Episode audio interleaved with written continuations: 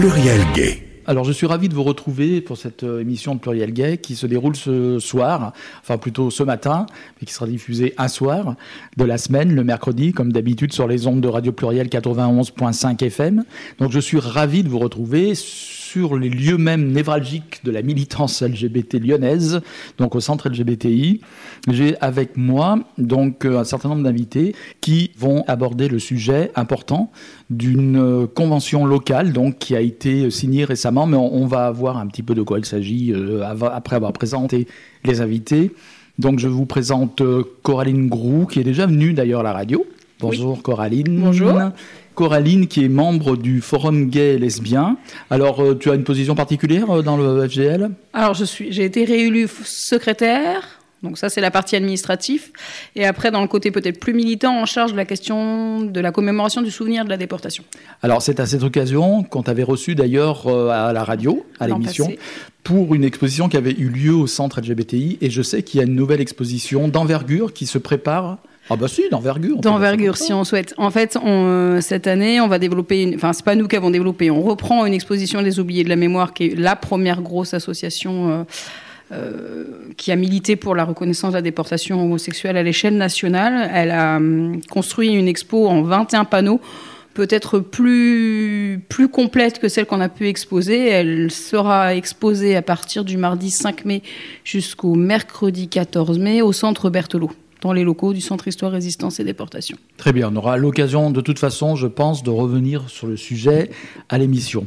Alors, autour de cette table, nous trouvons également, alors, honneur au président, Laurent, Laurent, président du Centre LGBTI. Merci d'avoir accepté l'invitation. Merci à vous. Et nous avons également Bruno, Bruno, qui est secrétaire du centre LGBTI. Secrétaire adjoint, bonjour. Secrétaire adjoint, bonjour secrétaire adjoint. Voilà, donc j'évoquais donc cette convention locale qui va être le sujet principal de cette émission.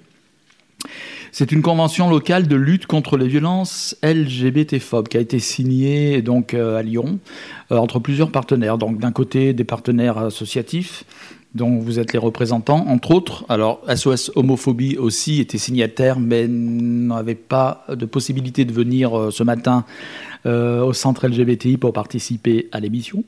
Donc, FGL et le centre LGBTI sont aussi les signataires, c'est pour ça que vous êtes là. Mais aussi avec des partenaires qui sont des collectivités territoriales qui se sont engagés, donc apparemment, à la lutte contre les violences LGBT par cette convention.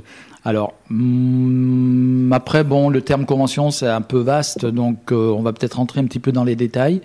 Et je voudrais déjà savoir une chose, parce qu'on peut se poser la question, pourquoi y a-t-il nécessité de signer une convention de lutte contre les violences LGBT-phobes spécifiquement à Lyon on va dire, puisque c'est local, c'est pas national, c'est local, et je crois que c'est même la première fois qu'une telle convention est signée euh, avec des collectivités territoriales en France. Oui, absolument. De cette ampleur. Oui, tout à fait. C'est, euh, il y a déjà eu euh, des plans d'action hein, sur un certain nombre de ministères euh, au niveau de Paris principalement, et puis avec un déploiement national.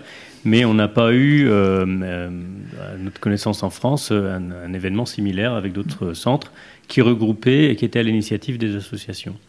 Et pour répondre à ta question sur pourquoi cette convention est nécessaire, je crois qu'il faut repartir deux ans en arrière.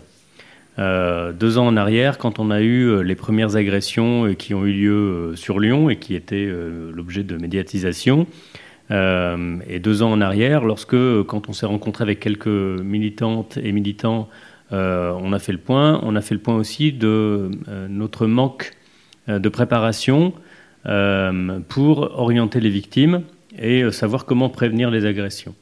Donc on a commencé un groupe de travail euh, à ce moment-là euh, qui, euh, avec l'équipe de SOS Homophobie et l'équipe, l'ancienne équipe de la Lesbian and Gay Pride de l'époque, on a commencé un travail pour éditer une plaquette contre les violences, le harcèlement et les injures à l'adresse des, victimes, de façon à savoir dans quel ordre prendre les les actions. Euh, est-ce qu'on doit d'abord aller euh, au commissariat Est-ce qu'on doit d'abord euh, se faire soigner Est-ce qu'on doit déposer plainte? Alors la réponse, je le dis très clairement tout de suite, oui, évidemment. Est-ce qu'il faut comment ça se passe pour récupérer, faire jouer des témoins, récupérer des témoignages? Comment joue la vidéoprotection, etc. Donc on a on a travaillé à peu près pendant un an sur cette plaquette qui a été publiée il y a environ un an. Et les agressions ont continué avec une augmentation entre 2018 et 2019 qui a été médiatisée, puisqu'on l'a vu dans les médias, et qui a été également notée par les, par les pouvoirs publics. Et à l'initiative euh, d'un certain nombre d'élus, mais aussi de David Kimmerfeld, qui avait euh, interpellé le préfet euh, sur, sur ces questions, on a commencé des réunions avec les autorités qui ont porté ses fruits à ce moment-là, puisque il a convoqué le, un certain nombre d'associations et d'organismes représentatifs de l'État afin de mettre en place un plan d'action. Et derrière le terme convention, on entend surtout plan d'action. Hmm. Voilà. Il y a eu à Lyon donc une euh, montée de l'homophobie, de la transphobie, des agressions homophobes qui a été constatable euh, ou pas?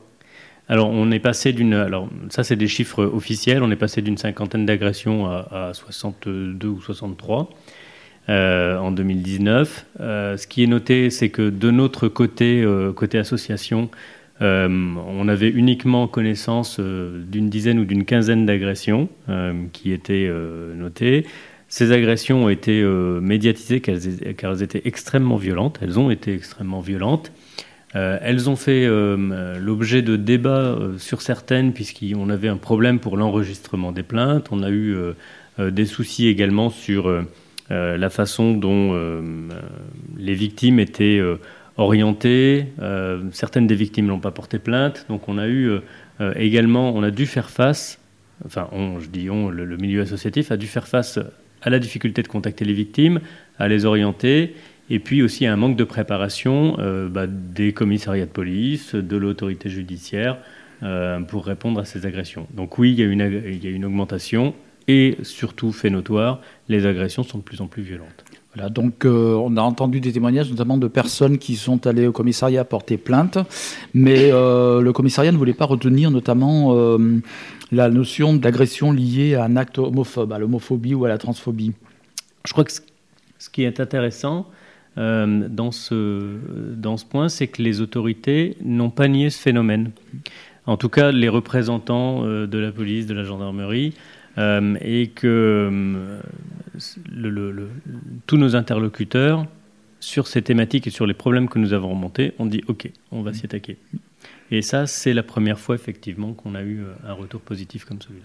Bruno? Alors pour compléter un peu ce que dit Laurent, puisqu'on a eu la chance de pouvoir rencontrer le procureur de la République pendant deux heures et demie pour évoquer tous ces sujets qui sont fondamentaux pour les victimes, qui ont l'impression, notamment quand c'est un acte euh, LGBT-phobe, de ne pas être entendu sur ce côté LGBT-phobe. La difficulté de la qualification des infractions est complexe parce que le procureur peut retenir que deux circonstances aggravantes dans le texte actuel. Du coup, est-ce qu'il faut retenir telle ou telle circonstance aggravante quand il y en a quatre ou cinq qui vont aboutir plus certainement à une, euh, à une condamnation. Et euh, il y a eu une part qui est indéniable et qui le reconnaissent les autorités de policiers au départ qui ne voulaient pas en entendre parler parce qu'ils étaient eux-mêmes dans une démarche quelque part qui n'était pas correcte. Mais il y a aussi une part du procureur qui dit ben maintenant j'ai quatre ou cinq circonstances aggravantes, il faut que j'en choisisse deux. Et dans ce cas-là, il ne retient pas toujours, et très peu souvent d'ailleurs, la côté LGBT-phobe. Donc là-dessus, il faudra certainement qu'on s'attaque euh, à un dossier beaucoup plus gros de faire changer le fonctionnement, mais pour toutes les victimes de France. Alors je crois même que des personnes, euh, c'est arrivé que des personnes venant au centre ou à l'abord du centre se sont fait agresser ou interpeller verbalement ou agresser physiquement. Il arrive, euh, la majorité des agressions, d'abord ce qui est notoire dans les 60 agressions de 2019, c'est que la majorité se passe sur les pentes de la Croix-Rousse. Euh, donc ça, c'est un premier, une première cartographie qui a été établie et qui permet de, de cibler plus précisément les actions. Au niveau du centre, euh, on a, y compris nous, hein, euh, été euh, pas suffisamment vigilants à porter plainte de façon systématique, mais oui, quand il y a des soirées, ben, on a des gens qui passent et qui vont volontairement faire des injures ou faire signe d'accélérer en voiture quand ils sont dans la rue. Et ces agissements, ben, il va falloir qu'on rentre, nous également, dans une logique de les signaler pour, faire suivre les agresseurs. Vous êtes à l'origine en fait de cette convention sur la base de cette constatation de l'augmentation des faits LGBT-phobes et notamment des faits de violence accrus sur Lyon. On est d'accord. Donc euh, comment ça s'est passé en fait? Vous avez discuté entre vous. Il y a eu euh, parce que bon, on rappelle quand même que le centre c'est aussi et avant tout c'est aussi une maison des associations LGBT ou alliées. Et euh, donc vous avez comment dire Il y a eu des interactions entre les associations. Vous avez motivé les gens justement sur ce sujet-là. Vous les avez orientés. Vous avez comment ça s'est passé déjà à l'intérieur du centre? Eh ben, euh, je pense tout simplement que les victimes, euh, même si on ne les connaît pas personnellement, on voit relayer dans la presse, puisque la presse se fait quand même beaucoup plus souvent l'écho qu'avant de ce type de violence. Euh, donc forcément, il y a un ras-le-bol des, des, gens qui fréquentent le centre, qui s'expriment dans dans les réunions informelles qu'on peut avoir. Et donc, forcément, nous-mêmes, on, s'en saisit. Donc, il y a eu, euh, avec SOS Homophobie, avec d'autres associations, notamment euh, l'ex-LGP, euh, le FGL, plusieurs fois des manifestations qui ont été faites sur la voie publique pour dire stop aux agressions. On a eu des interpellations systématiques en officiel ou en officieux des politiques à tous les niveaux que nous avons fait, que nous avons initié. Donc, notamment euh, un travail qui a été fait euh, récemment depuis un an avec la métropole, euh, où le président de la métropole a réuni une quinzaine d'associations pour les écouter, et ce sujet est ressorti comme important. Donc forcément, tout ça a fini par déboucher sur une écoute. Mais ce qu'il faut bien comprendre, c'est est-ce qu'il a fallu que vous interpelliez vous-même pour, sûr. pour sortir du centre les autorités On, a interpellé régulièrement à chaque agression que nous avions, dont nous avions connaissance, c'est-à-dire une, partie visible de l'iceberg, il hein, faut être clair. On a interpellé personnellement les différents politiques à tous les niveaux que ce soit au niveau des députés, au niveau des, du, du, maire, au niveau de la, de, de, la préfecture, au niveau de la présidence de la métropole, à chaque fois, on a été entendu. Mais vous avez ça ne débouchait pas forcément sur un changement de, et de proposition. Le changement de proposition, il a été fait euh, à partir du moment où le préfet, à la demande du président de la métropole, a réuni tous les intervenants autour de la table pour une grande réunion un peu. Mais, mais ce qu'il faut comprendre, c'est que nous, on avait initié des rencontres en tête à tête avec plusieurs administrations.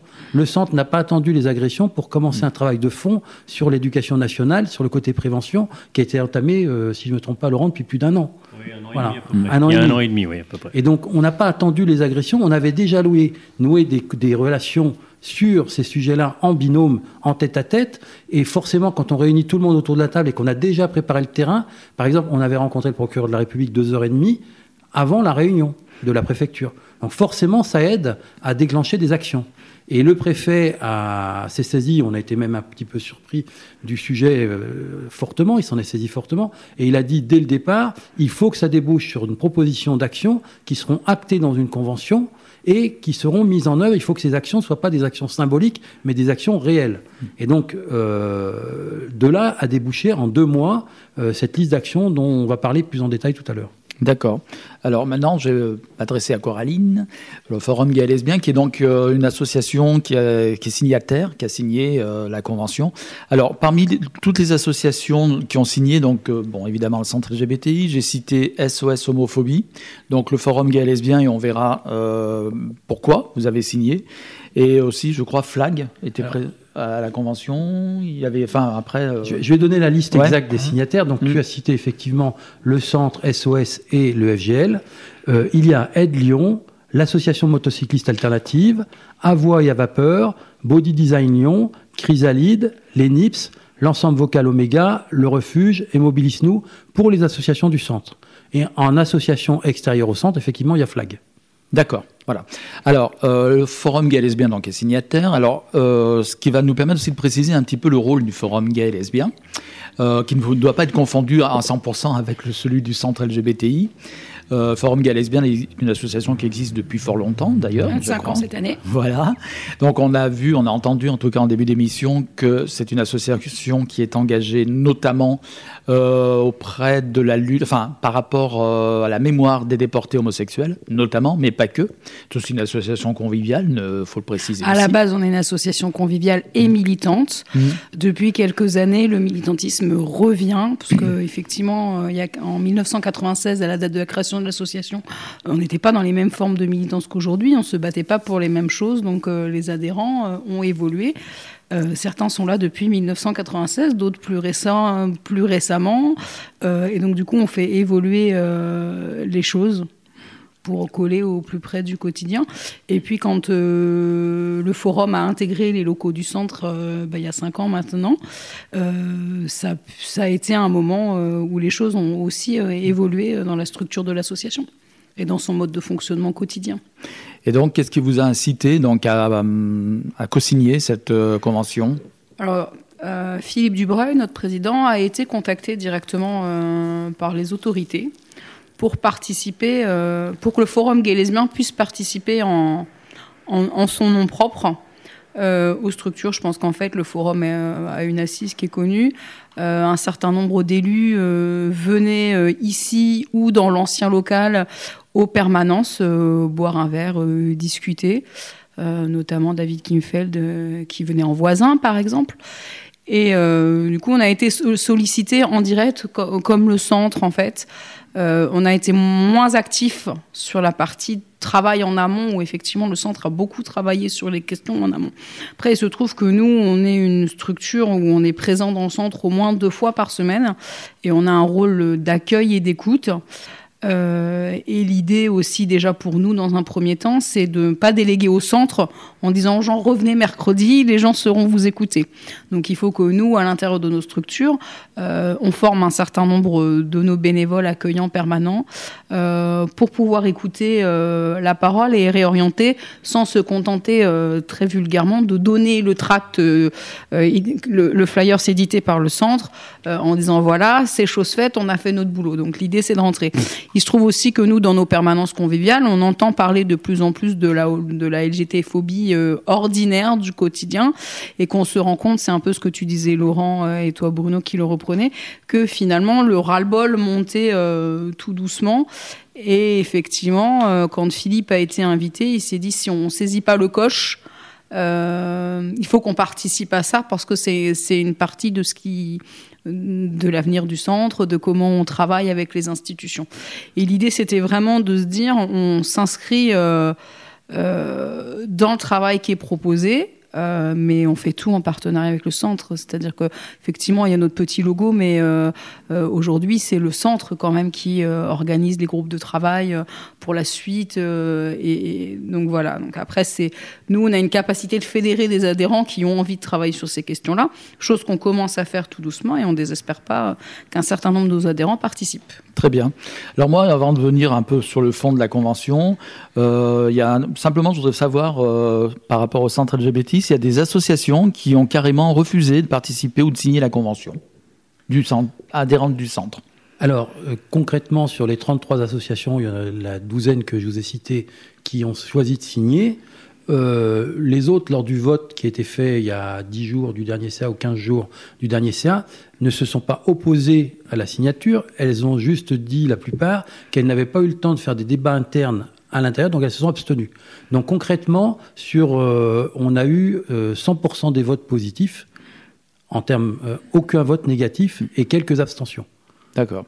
Donc du coup, il n'y a pas de, il a aucune association qui s'est opposée à la signature. Laurent? Oui. aucune association s'est opposée et, seul, et une dizaine a, a co-signé avec nous la convention. Alors donc, il y a eu le travail qui a été fait en, en, amont, avant la signature de la convention. Donc il y a eu le travail qui a été fait à l'intérieur du centre, évidemment. Euh, qui était moins évident, c'était peut-être de travailler avec les collectivités territoriales, euh, parce qu'il a fallu quand même travailler en partenariat avec eux avant la signature de la convention. Ils ont dû intervenir aussi de leur côté. Euh, comment ça s'est passé d'ailleurs concrètement le travail sur le terrain? Vous avez eu des réunions formelles, informelles? Comment ça s'est passé? Je crois qu'on a d'abord eu des réunions depuis déjà deux ans avec euh, la préfecture. Donc les contacts étaient déjà, euh, nous, avec la préfecture. Avec l'éducation nationale euh, et avec l'académie, on a mis en place, on a commencé à travailler sur la mise en place de modules de formation pour le personnel de l'éducation nationale, pour qu'ils sachent comment se saisir des questions de LGBT-phobie. à l'école. Donc ça, c'est des contacts qui ont déjà été initiés préalablement. Et puis on avait initié, on était juste au moment où on a commencé à parler de cette convention, euh, on a initié des contacts avec euh, les représentants des services de police et de gendarmerie. Et donc, au moment où la convention est arrivée, comme le soulignait Bruno, on avait déjà ce terrain qui était balisé, on va dire, où nos interlocuteurs nous connaissaient. vous voyez qu'on n'était pas non plus. On, on, arrive avec un état d'esprit euh, qui est maintenant, on se met tous autour de la table, et je pense qu'ils avaient ils ont exactement le même état d'esprit, et c'est ça qui est extrêmement positif. Euh, et puis on a également, euh, sur la partie complémentaire, avec les mairies de Lyon et avec la métropole, des contacts qu'on a engagés. Et quand la convention est arrivée, bah, la ville de Lyon et la métropole sont naturellement rentrées dans la boucle parce qu'elles étaient déjà au courant de nos actions, de l'état d'esprit dans lequel on voulait porter le plan d'action. Euh, et qui était compatible avec euh, leur volonté d'avancer également. D'accord, donc on peut signaler, enfin citer peut-être les. La convention euh, a été signée avec donc la ville de Lyon, la ville de Villeurbanne également, mais aussi la métropole de Lyon. Hum, tout à fait. Voilà. Et bon après, il y a des ministères qui sont qui ont participé à la convention et qui ont signé aussi, qui sont signataires. Hein. donc tu as cité l'éducation nationale, il y a le ministère de la Justice. Absolument. Et c'est intéressant par rapport à ce que tu évoquais, Bruno le la préfecture. Euh, j'en oublie. Alors, il y a la DILCRA, mais la DILCRA, on peut rappeler vite fait ce que c'est, mais ça paraît presque logique euh, qu'il soit signataire. Bon. Délégation interministérielle mm. euh, sur la lutte contre le racisme, l'antisémitisme, l'homophobie et la transphobie. La haine anti-LGBT, plus, de façon plus générale. Voilà, donc à un moment donné, suite à ce travail, vous avez donc construit une, une, convention, une convention avec des points précis euh, sur lesquels tout le monde s'est mis d'accord, hein, au bout d'un moment, et qui a été signé euh, donc récemment. C'était à quelle date d'ailleurs cette signature La signature c'était le 11 février, dans les grands salons de l'hôtel de ville, de l'hôtel de ville, de la préfecture, excusez-moi. Euh, ce qui est intéressant, c'est que on sentait quelque part de toutes les administrations, sauf peut-être l'éducation nationale qui était bien en avance sur les autres, qu'il y avait une vraie volonté d'avancer, mais que personne ne savait par quel bout le prendre. Donc, quand le préfet a dit, ben, dégagez des actions, et ben en fait, euh, personne ne bougeait parce que personne ne savait quelle action proposer. Même sur les grandes lignes, on était un peu d'accord. Et nous, on a repris euh, l'intégralité quelque part de nos comptes rendus euh, depuis deux ans de réunion sur lesquels on avait cité tous les points qui nous paraissaient améliorés. On en a fait un classement pour les rendre cohérents. On a proposé 62 mesures. Et sur 62 mesures, il y en a une cinquantaine qui ont été retenues et deux qui ont été rajoutées par d'autres intervenants. Donc globalement, on a 50 propositions retenues sur 62.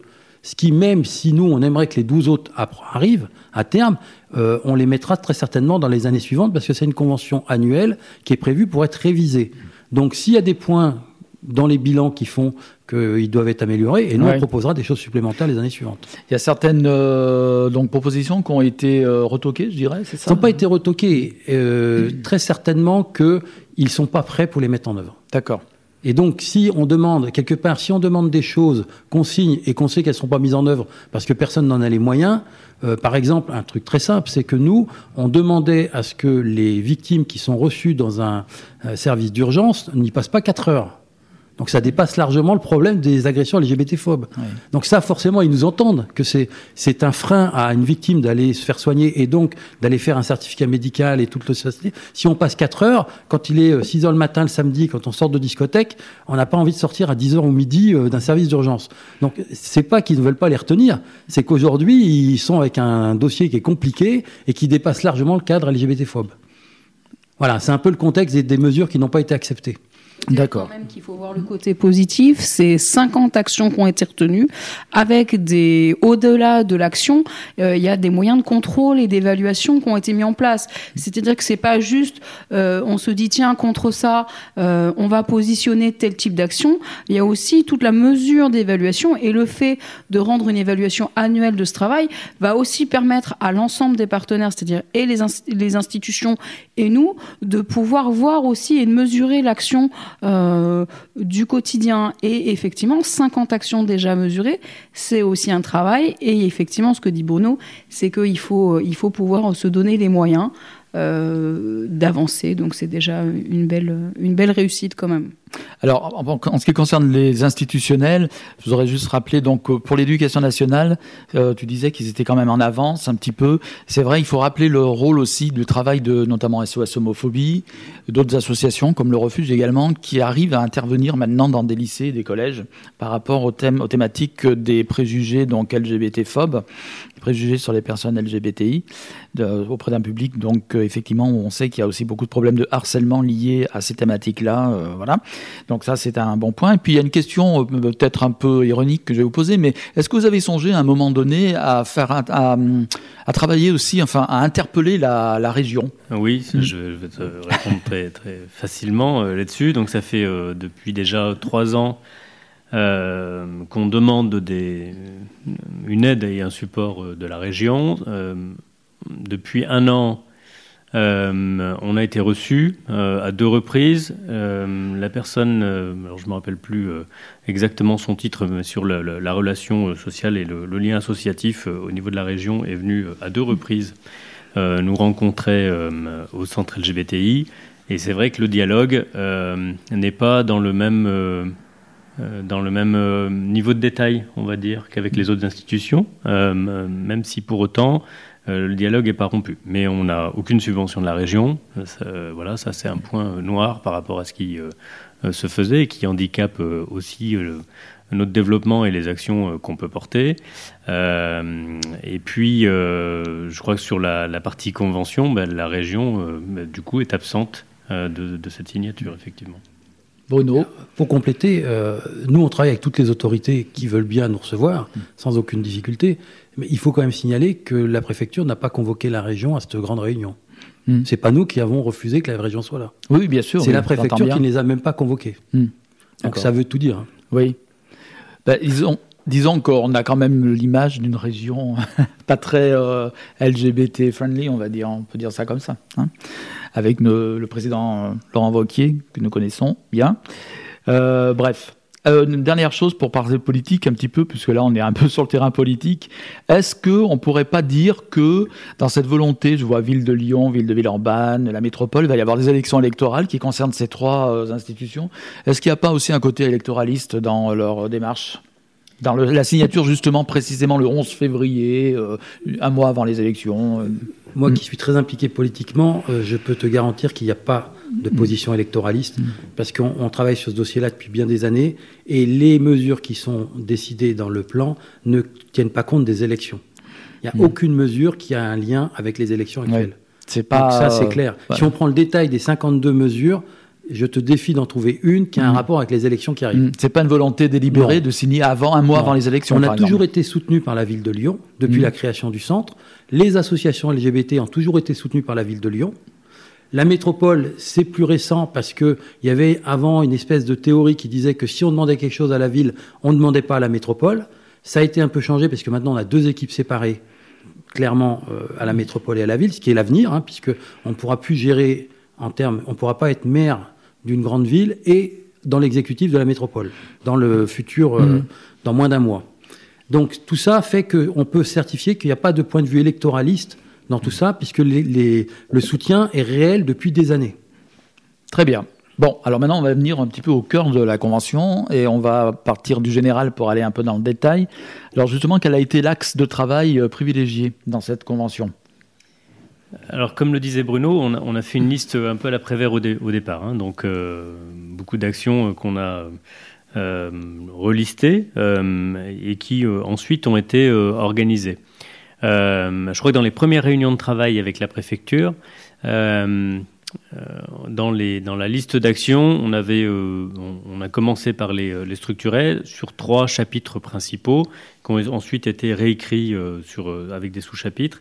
Mais il y a un côté prévention qui est très fort, euh, un côté accompagnement et accueil accompagnement des victimes, euh, et puis un côté euh, répression et côté éducatif de la peine qui est également travaillé pour les agresseurs. Voilà le, voilà le contexte et la structuration. Après, on a des sous-chapitres qui vont concerner les LGBT-phobies dans le travail, où on a une action spécifique là-dessus parce qu'on voudrait porter euh, et démarrer quelque chose, mais ça n'a pas encore démarré. Euh, il y a les questions de LGBT-phobie euh, dans le sport sur lesquelles ça c'est un axe fort. On voudrait et on souhaite engager des discussions avec les principaux clubs de façon à, avancer. Et puis on a la question de la sérophobie qui est également mentionnée. Donc trois thèmes principaux sur la, la prévention, l'accueil l'accompagnement et la répression des agressions. Voilà les trois, la structuration principale des 50 actions. Juste pour préciser, la prévention qui nous paraissait très importante représente 30 points sur les 52. D'accord. Et la partie, alors la partie prévention, elle se conjugue comment en fait, euh, se décline comment? Il va y avoir des actions spécifiquement menées euh, dans, avec l'éducation nationale, par exemple?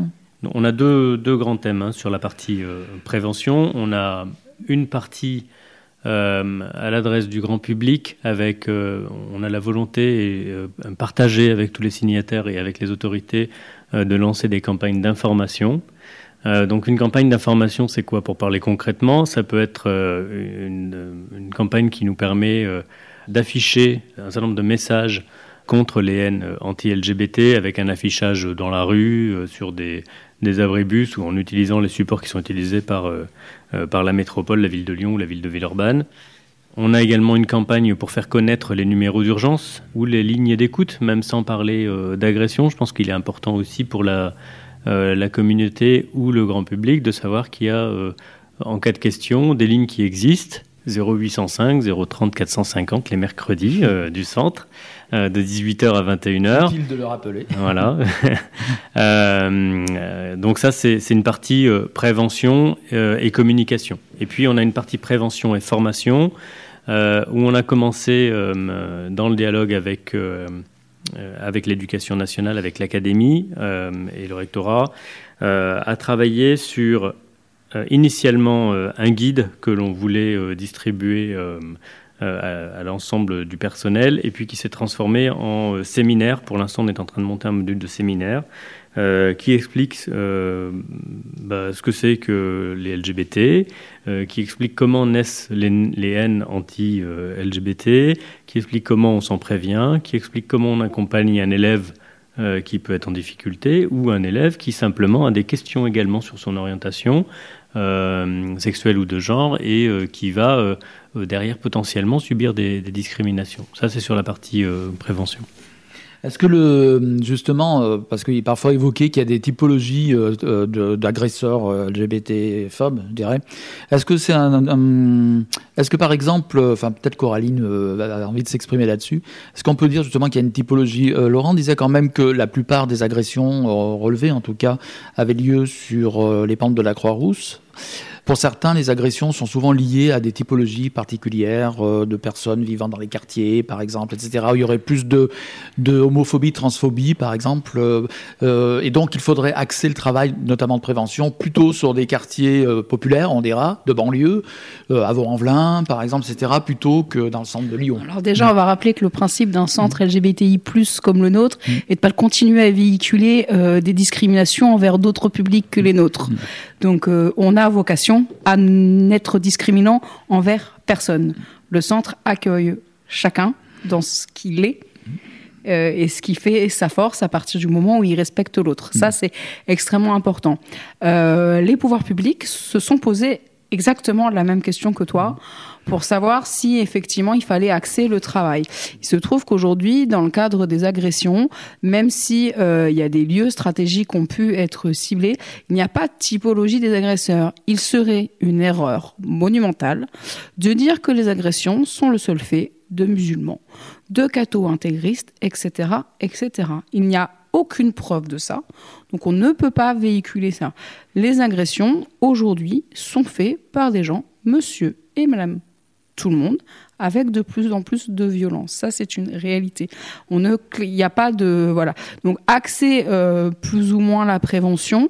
Euh, non, la prévention, euh, ce que disait Laurent, c'est du tout public, c'est le grand public. Donc effectivement, les supports euh, qu'utilise la métropole, le métro, Abribus, euh, euh, sont des supports que monsieur et madame tout le monde voit. Et il n'est pas plus question d'aller dans les quartiers dits prioritaires plus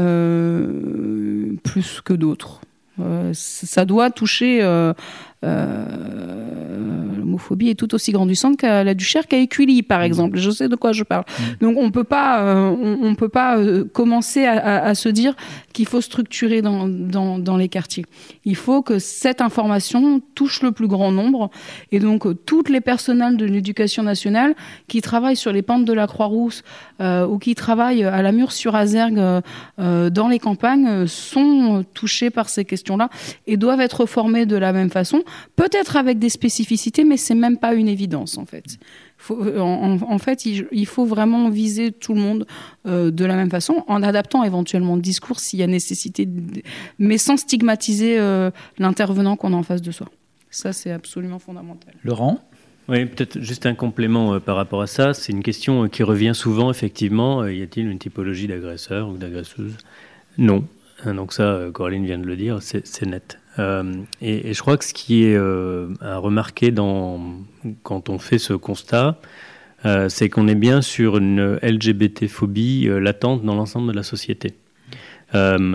portée par un certain nombre de médias, de, de médias sociaux, qui, euh, sur lesquels la parole est libérée euh, d'une façon exagérée et sans, sans qu'on arrive vraiment à faire stopper cela, ou également bah, quand on voit des images qui sont véhiculées à la télévision, dans des matchs de foot ou dans, des, dans un environnement où il y a une télévision qui va reproduire des chants qui, qui portent une parole qui n'est pas appropriée. Alors qu'est-ce que c'est qu'une parole qui n'est pas appropriée?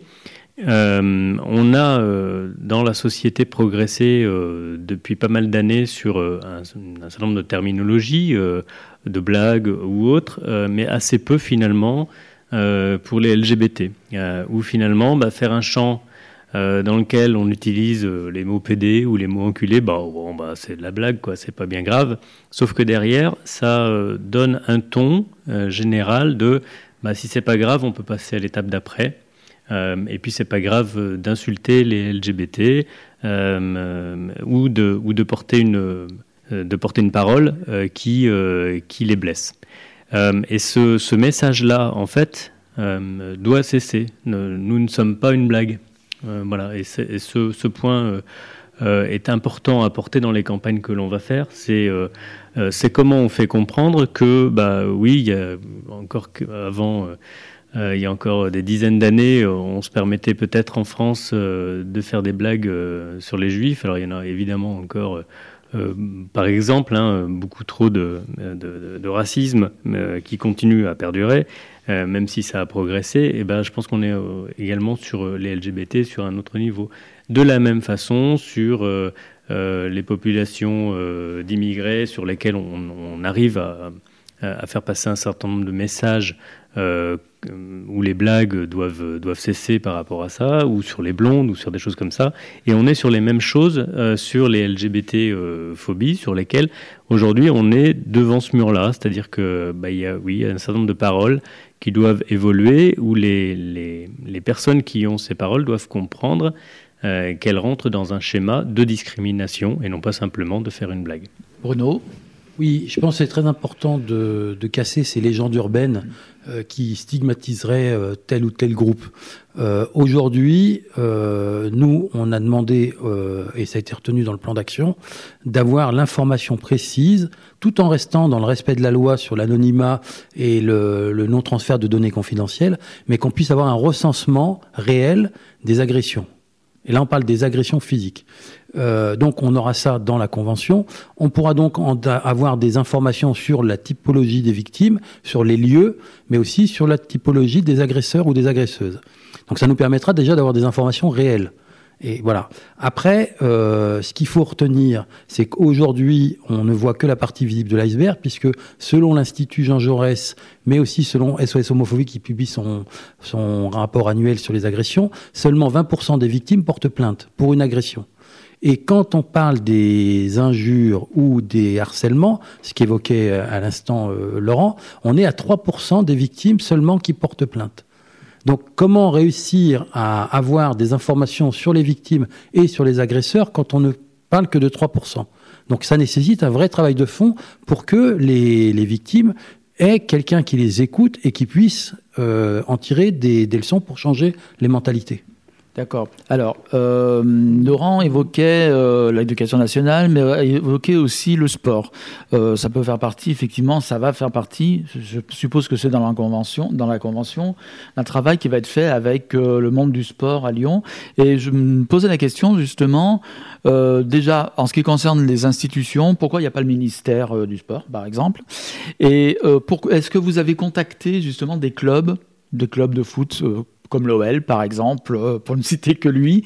Est-ce que vous avez pensé à travailler aussi avec des clubs sportifs qui auraient pu signer cette convention? Alors, c'est pas tout à fait exact ce que tu dis. Mm C'est pas le ministère des Sports, c'est la direction qui représente le sport dans le département. Mhm. Alors, il y a des acronymes très compliqués que moi-même, ce qui s'appelait avant Jeunesse et Sport, mhm. euh, qui sont signataires. Donc, on a la représentation du ministère de, du sport. C'est pas un souci. Ça. Voilà. Euh, on a trois actions, trois axes qui sont prévus. Un premier de rencontrer des dirigeants. Donc, on a ciblé pour le moment l'OL, l'Asvel et le Loup Rugby. Oui. On a après la volonté de rencontrer des joueurs et on a aussi la volonté de rencontrer des supporters. Donc dans un travail un peu hiérarchique. Et euh, la ville de Lyon nous a conseillé aussi de pouvoir mettre en œuvre des choses à travers le, les, des, des clubs sportifs on va dire amateurs, et l'éducation nationale a incité à ce qu'on rencontre ce qu'on appelle l'UNSS, l'Union nationale des sports scolaires, mm. qui elle aussi est un grand vecteur. Donc on ne veut pas cibler que la problématique affichage homophobe dans le stade d'OL, par exemple, mm. parce qu'il y a des choses positives qui se font, et on ne doit pas travailler que sur le côté négatif euh, de ce problème-là. Et donc dans, euh, dans cette convention, tous ces thèmes-là sont précisés de oui. dire oui, tout à fait, oui. de travail avec l'éducation oui, ça fait partie, la prévention, ça fait partie des 52 points. Oui, ça fait partie des 52 points. On a euh, une quinzaine de pages hein, dans, mm. dans, la convention. C'est vrai que ça permet de détailler. C'est pas simplement une action d'une ligne. Bien sûr. Euh, C'est-à-dire que quand on a effectivement euh, travaillé avec les dirigeants sur les, euh, les clubs sportifs, bah, il y, a, y, a, un point euh, mettre en place une action spécifique dans le sport et, rencontrer. Oui. En fait, pour reprendre ce que dit Bruno, il ne faut pas forcément faire que du visible. Euh, c'est bien beau de taper sur euh, l'OL, on peut, on peut y aller, hein, on peut se faire plaisir, mais, mais finalement, le travail, il est beaucoup plus profond que ça. Et travailler avec les petits clubs du quotidien où vont les enfants, nos enfants, c'est aussi commencer une part du travail.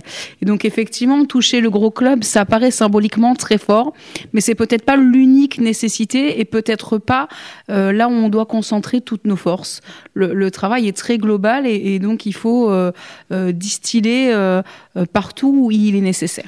Alors, parmi tous les points qui sont abordés dans la Convention, Bruno l'évoquait, c'est le fait justement que les victimes euh, n'osent pas, beaucoup de victimes n'osent pas porter plainte en fait, ne vont pas porter plainte. Donc ça, c'est un réel problème. Donc euh, je suppose que dans la Convention, euh, des points précisément sont abordés déjà. Pourquoi ces gens ne vont pas porter plainte? Ça, c'est en dehors de la Convention. Et quelles actions apporter justement? Et je suppose que la Convention peut apporter des réponses déjà pour que justement les gens soient incités à plus facilement aller au commissariat porter plainte. Voilà, tout à fait. Donc, une des difficultés euh, que nous signalent nos adhérents, les gens qu'on connaît, c'est la difficulté d'accéder à un officier de police judiciaire pour déposer une plainte. Euh, la première chose qu'on a demandé et qu'on a obtenu déjà, c'est le fait qu'il n'y ait plus de main courante pour des agressions. Alors, en même temps, c'est dans l'air du temps avec le Grenelle de la lutte contre les agressions familiales qui dans le Grenelle, c'était déjà acté qu'on arrête les mains courantes pour les agressions. Et le procureur a donné, suite à la rencontre qu'on a eue avec lui, instruction à la police, à la gendarmerie, de retirer ce qu'on appelle les mains courantes et de faire systématiquement des prises de dépôt, de plainte, ou, et ça c'est nouveau, que si la personne ne veut pas porter plainte, parce que dans le cadre notamment des agressions familiales, c'est compliqué pour une femme de porter plainte contre son mari. Mais le procureur a donné instruction qu'elle soit entendue et de façon à ce que les éléments soient euh, notés, ce sera la même chose pour les agressions LGBT-phobes. Si une personne ne veut pas déposer plainte, elle sera entendue et le procureur, du coup, pourra se saisir lui-même sans plainte. Et donc qu'il y ait une action qui soit mise en œuvre. Donc ça, c'est important parce que le, le, dépôt de plainte, même si nous, on incite les gens à porter plainte, doit rester un choix de la victime et on ne peut pas imposer aux victimes de déposer plainte. Mais en même temps, il faut faire en sorte que si elle a envie de déposer plainte, elle soit reçue à 100% pour un dépôt de plainte. Ce n'est pas aux policiers de service dans un commissariat ou aux gendarmes dans une gendarmerie de décider si la plainte est recevable ou pas. C'est le travail du procureur.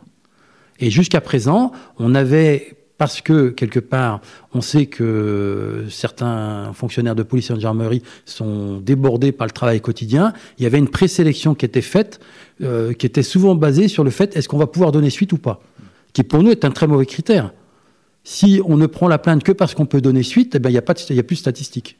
Parce que les mains courantes ne donnent pas lieu à des statistiques. Et après, le fait de proposer quand même cette qualité d'écoute permet aussi euh, d'être informé sur l'aide qu'on peut apporter aux victimes. C'est-à-dire que euh, peut euh, ne pas porter plainte, mais quand même avoir besoin du dispositif d'aide aux victimes. Et donc du coup, les, référents et les gendarmes et policiers connaissent la procédure et peuvent renvoyer vers des, des associations d'accueil et d'aide aux victimes, dont fait partie le centre pour la partie euh, agression LGBT-phobe. Donc ça, c'est important. Et, du coup, il il faut pas l'oublier.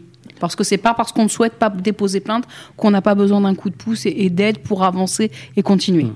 Alors, est-ce que, euh, par exemple, euh, enfin, beaucoup de personnes, en tout cas, qui ne veulent pas porter plainte ou n'osent pas porter plainte, considèrent que le corps policier, alors souvent on parle en généralité évidemment, est lui-même LGBT-phobe et peu formé aux thématiques euh, de l'homophobie, de la transphobie. Euh, et justement, est-ce que c'est des points que vous avez, dont oui, vous avez parlé euh, mais enfin, ce, qu'il faut bien voir, c'est que on peut pas dire euh, le corps euh, policier est LGBT-phobe. Euh, ce qui est important, encore une fois, je reviens sur ce que je disais au départ, dans le dialogue qu'on a avec nos interlocuteurs, il n'y a aucune négation de, de, faits LGBT-phobes qui peuvent intervenir également à l'intérieur de, euh, des commissariats ou de, de, des, gens, des postes de gendarmerie. On a quand même des témoignages de gens qui ont dit j'ai été porté plainte, mais on m'a dit bah, vous n'aviez pas être là à ce moment-là, qu'est-ce que vous faisiez ouais, Vous étiez habillé de telle façon qui peut laisser supposer. Mais je crois qu'on a, on a aussi mmh. des témoignages de gens qui mmh. disent que bah, leurs, plaintes, leurs plaintes ont été reçues. Ouais. Et, et mmh. ceux-là, ben, on en, on, voilà, c'est ceux qu'on porte moins. Alors, ce qui ne veut pas dire du coup euh, que ça n'existe pas, mais ce qui est important, c'est que ce soit travaillé. Mmh. Voilà. Donc, on peut pas dire, euh, on peut pas faire une globalité en disant euh, euh tel corps euh, est LGBT-phobe ou tel corps, tel, tel corps professionnel euh, n'arrivera pas à progresser. Non, il y a une volonté d'avancer. Il n'y a pas de directive LGBT-phobe générale. Ah bah, c'est même façon. le contraire. C'est même le contraire. Alors, pour préciser ce que dit Laurent, parce que le, ce, ce, message que tu dis que certaines personnes mmh. signalent que c'est compliqué, qu'on a l'impression que euh, nous on, on l'entend, même si on ne le partage pas, et donc on a demandé dans les points de la convention, dans la partie prévention, la partie la plus importante, mmh. qu'il y ait une formation à l'accueil des personnes LGBTI dans les commissariats dans les administrations, donc la ville de Lyon, la ville de Brel, la, métropole, à la préfecture, qui est dans les gendarmeries une formation à l'accueil des personnes qui sont de nos communautés. Parce qu'on parle des plaintes, mais on parle pour tous les actes de la vie courante. Et, et euh, voilà, donc cette formation a été acceptée, elle va être développée, et dans les indicateurs, on aura le nombre de personnes qui font de l'accueil et qui ont été formées. Donc si on a le nombre de personnes qui font de l'accueil dans une année et le nombre de personnes formées, on verra bien si euh, on arrive à faire évoluer les choses parce que je ne pense pas qu'il y ait une volonté globale de, refuser, mais je pense à titre personnel qu'il y a des personnes qui sont surchargées de travail avec un moment où l'État veut réduire les dépenses et, charge un peu la mule, de certaines personnes. Et eh ben il y a un moment donné, si tu demandes aux gens de faire en 8 heures ce qu'elles pourraient faire normalement en 10 heures, il y a forcément un moment où les gens font un choix. Et donc il y a une réflexion à avoir aussi là-dessus.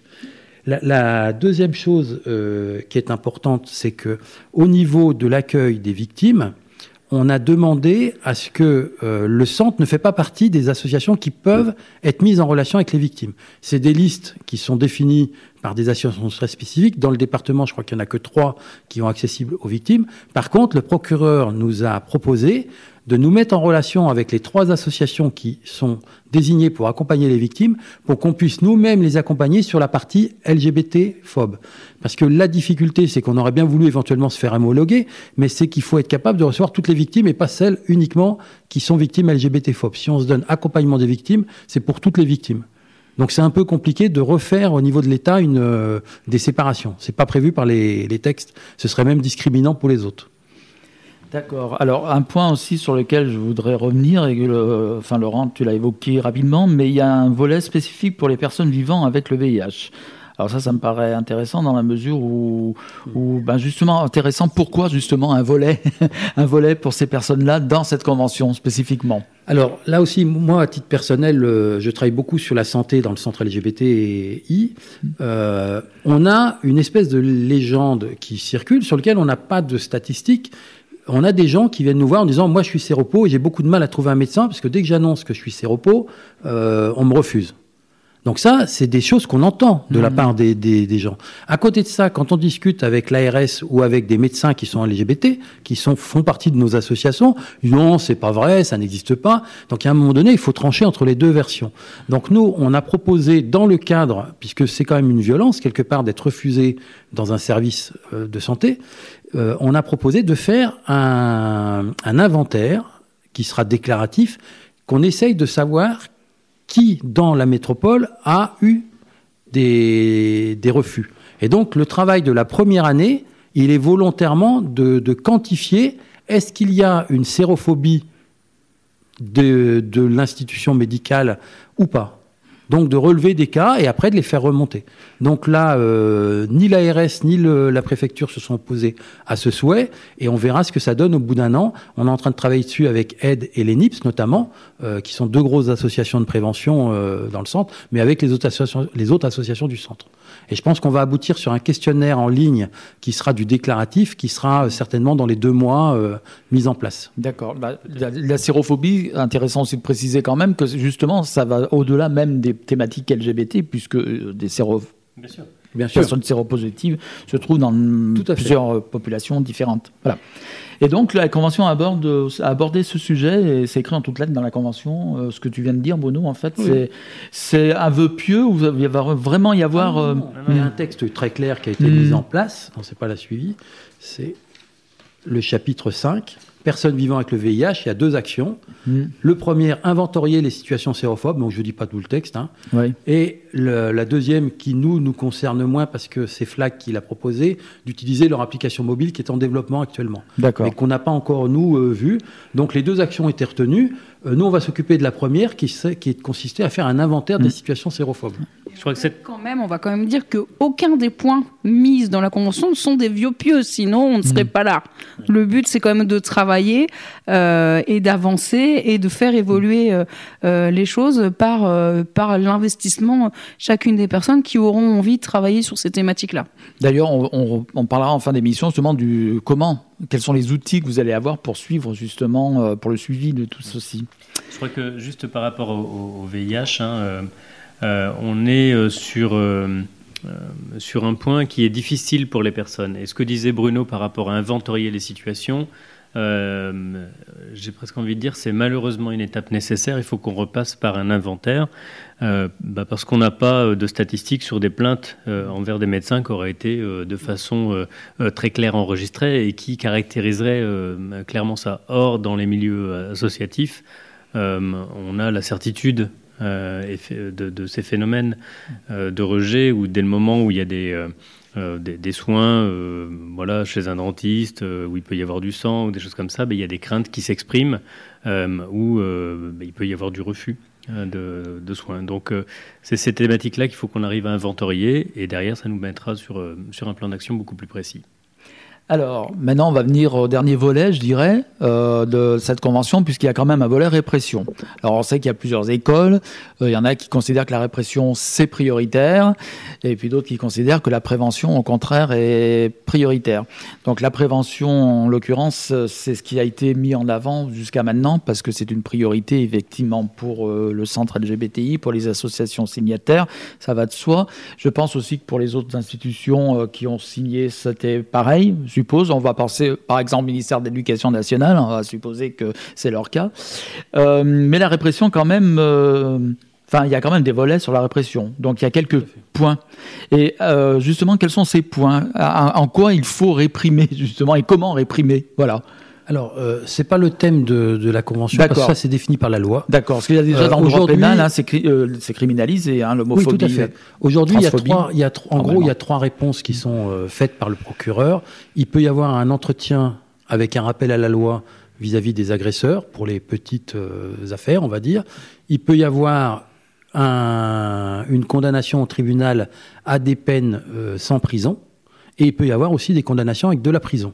Donc il y a plusieurs niveaux de d'aboutissement. Par contre, la convention, elle traite pas de ça puisque ça c'est la loi. La, convention, elle traite plutôt qu'on ait une information nous des suites des plaintes, ce qui n'existe pas aujourd'hui. Donc on a demandé par exemple qu'il y ait un- une information régulière, on verra si c'est tous les trimestres ou une fois par an, sur le suivi Une plainte donne quel débouché après, il y a une information sur le fait que nous, on souhaite que les condamnations les plus importantes débouchent sur des communications de presse et qu'il y ait une médiatisation, puisque c'est aussi une manière de faire de l'éducation, de dire, bah voilà, il y a des gens qui ont fait des bêtises et il y a des condamnations qui ont été données. Et après, on a un travail aussi sur l'insulte Internet. Quelle suite il y a sur une insulte Internet? Aujourd'hui, euh, un internaute lambda, s'il voit quelque chose euh, d'homophobe, euh, comment on le signale Quelle suite sera donnée derrière donc là, même nous, on n'est pas très clair puisqu'on ne connaît pas les procédures. Donc il y a un niveau d'information de nos publics, mais aussi qu'on est derrière, si on, arrive à faire des signalements, qu'on ait un résultat. Donc il y a un volet là-dessus, c'est le point 4 de la répression. Et le cinquième, qui est pour nous très important, c'est que pour les condamnations à des stages de citoyenneté, sur un niveau intermédiaire que j'ai pas cité euh, tout à l'heure. Si des gens euh, sont un rappel à la loi, mais en plus sont obligés de faire un stage de citoyenneté qui est payant et qui, qui leur est facturé, on a demandé à ce que pour les affaires LGBT-phobes, les associations signataires puissent être présentes pour faire un petit peu, amener des exemples et, et se confronter aux agresseurs pour essayer de les raisonner, puisque la prévention, c'est de faire aussi, une fois qu'il y a la répression, que ça ne recommence pas. Oui, sur ce point, c'est, enfin voilà, Bruno l'a dit, on a cinq actions sur ce chapitre, euh, 5 sur 50, hein, donc c'est pas la majorité des actions, mais c'est un chapitre important sur lequel on a voulu travailler. en fait, c'est une grosse part de visibilité. Donner la suite d'une plainte, c'est aussi prouver à l'ensemble des personnes qu'on est soucieux de ce qui se passe et et qu'on va au bout de l'affaire. C'est-à-dire un classement ou pas, les suites. Souvent, c'est vrai que quand on n'a pas forcément l'avancée, donc ça permet de communiquer. Euh, la voie de communiquer de presse, c'est une phase, c'est dire aux victimes, voilà, on vous redonne votre place de victime et euh, on, on, le présente. Et surtout, on diffuse l'information en se disant que ça va peut-être arrêter certains et, de dire voilà euh, dire ça le PD à quelqu'un c'est pas c'est pas normal c'est pas naturel et c'est sanctionnable. Voilà ça c'est super important. Et du coup le volet éducatif euh, bah, qui reprend les 30 points de la, de la convention qui sont importants. Donc ça peut pas être central mais ça doit faire partie euh, des choses Très bien. Alors, euh, une petite question en exergue. Euh, Flag, Bruno l'a signalé aussi, l'a évoqué, va développe actuellement une application euh, qui permettra donc aux personnes victimes d'agressions physiques et verbales euh, LGBT-phobes de pouvoir les signaler via cette application. Et je voudrais savoir ce que vous, ça c'est indépendamment de la convention, c'est FLAC qui le développe euh, de son côté, je suppose en collaboration avec les services de la police ou de la justice, je ne sais pas trop. Euh, il pourrait nous en parler un jour. Vous, qu'est-ce que vous en pensez? D'ailleurs, cette application voilà. Eh ben, on l'attend, euh, voilà, parce qu'elle va bientôt être. Est-ce que c'est bien ou pas bien Ah bah oui, c'est bien, bien sûr. Mm. Voilà, bah après, on ne sait pas euh, exactement quelle va être. Euh, si elle va être pratique à utiliser, enfin voilà, mm. eux, le, le, oui. Mais sur le côté, sur, sur, l'esprit, c'est une bonne chose. Bah, sur l'esprit, c'est une bonne chose, bien sûr. Bien sûr, parce que ça permet de répertorier. Et je pense que pour le travail de la police, c'est là où c'était intéressant dans le dialogue avec, avec les représentants de la police et de la gendarmerie. Ça permet de faire une première catégorisation euh, de la, du type d'agression euh, qu'il y a et euh, derrière sur quel code ils doivent utiliser pour le catégoriser comme il faut. Donc oui, c'est intéressant. Bruno Oui, parce que si, si on reprend l'exemple de signalement sur une, sur une, injure sur Internet, aujourd'hui, le gouvernement il nous fournit un site Internet qui est connu par personne sur lequel on fait les signalements. C'est pas la même chose d'avoir une application. Si le gouvernement faisait une application sur les smartphones qui permettent de signaler, c'est plus du tout la même utilisation. Comment on veut toucher des jeunes qui ont l'habitude d'utiliser un smartphone, on leur demande d'aller sur un site internet qui est vieillot et qui est fait par des gens qui ont plus de 50 ans. Donc effectivement, Flag amène une idée de faire une application. Laissons-les faire, on verra ce que ça donne. Et si leur application nécessite des ajustements, on leur signalera gentiment. Et je ne doute pas qu'ils mettront en œuvre les remarques qu'on leur fera. Coraline C'est un outil qui peut être intéressant à voir comment il va être développé. Euh, le système de l'application, ce que tu disais Bruno, c'est que ça rend quand même accessible euh, à beaucoup d'entre nous et assez facile que finalement rentrer chez soi, aller sur son ordinateur, sur un site internet. Euh, après, c'est pas un outil de délation, c'est un outil de signalement des endroits et, du pourquoi, du comment. Donc euh, il faut pas, il faut le prendre pour ce qu'il est, un outil de travail qui va permettre de référencer et du coup de continuer le travail euh, avec les forces de police euh, en présence. Alors, on va conclure par euh, le, suivi, parce qu'il va y avoir un suivi. Alors, quels outils vous avez déjà pour le suivi de toutes ces, tous ces points? Je crois que le, premier point c'est que le, à souligner, c'est que le travail il commence maintenant. Mm. Voilà, donc ça, enfin, le, gros du travail commence maintenant. donc on a listé un certain nombre d'actions, il va falloir les mettre en œuvre. On a déjà commencé, on a déjà relancé hein, également euh, avec euh, les associations et les partenaires pour euh, commencer les réunions de travail. Donc ça, c'est le premier point.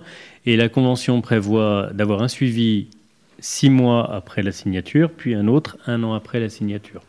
Euh, de façon à ce qu'on puisse euh, évaluer le nombre d'actions qui ont été mises en œuvre, qui sont commencées, quel est leur état d'avancement, quelle a été leur portée, est-ce qu'elles sont pertinentes, et du coup, comment on ajuste pour l'année suivante.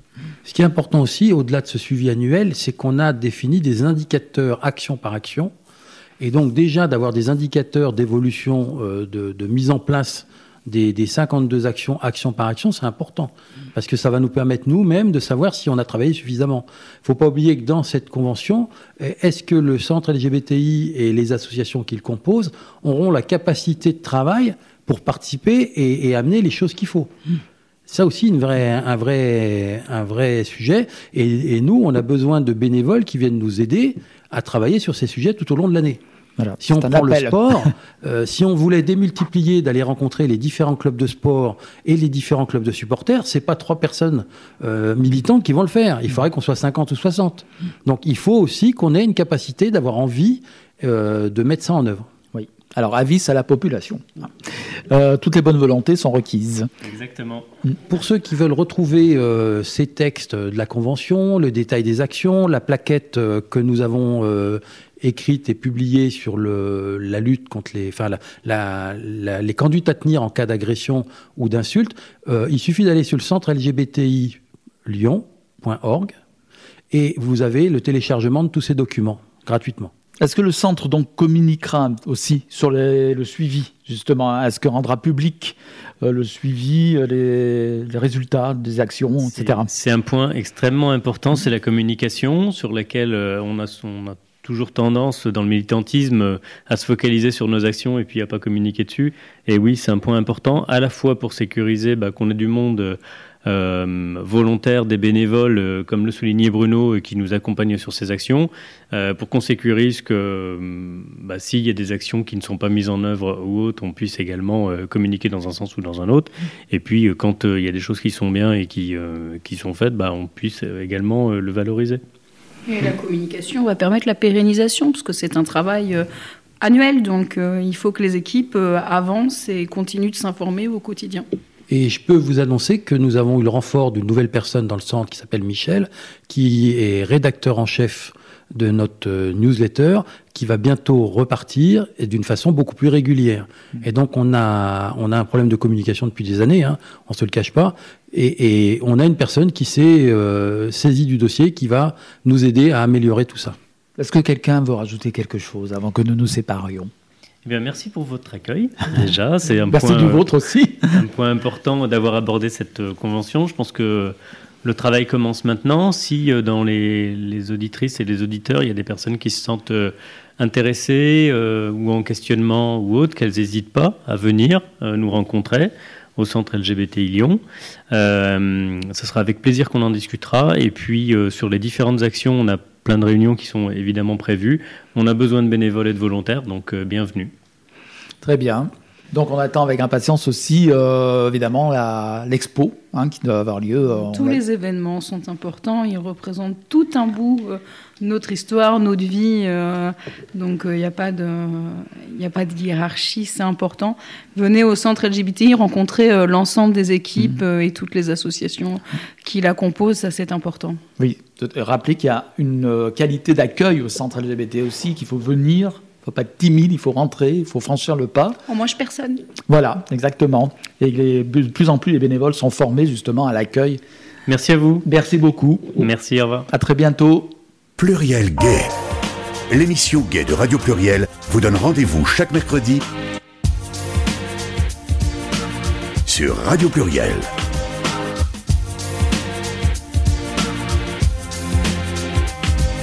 Interview, débat, actualité, agenda,